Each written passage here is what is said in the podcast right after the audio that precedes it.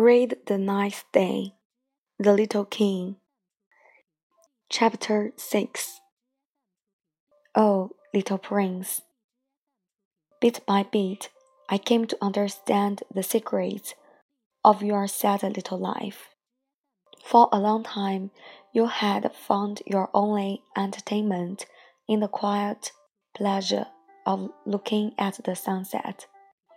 I learned that new detail on the morning of the fourth day when you said to me, I am very fond of sunsets. Come, let's go look at a sunset now.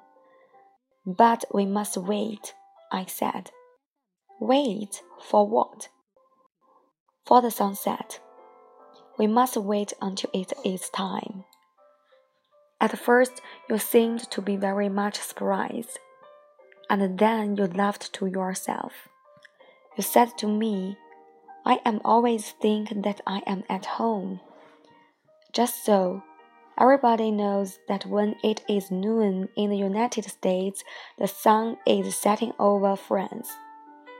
If you could fly to France in one minute, you could go straight into the sunset, right from noon.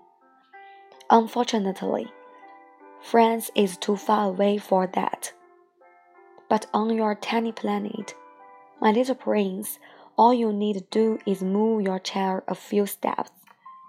You can see the day end and the twilight falling whenever you like.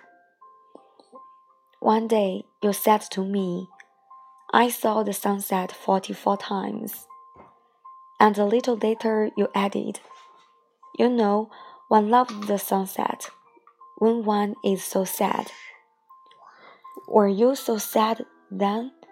I asked. On the day of the forty fourth sunset.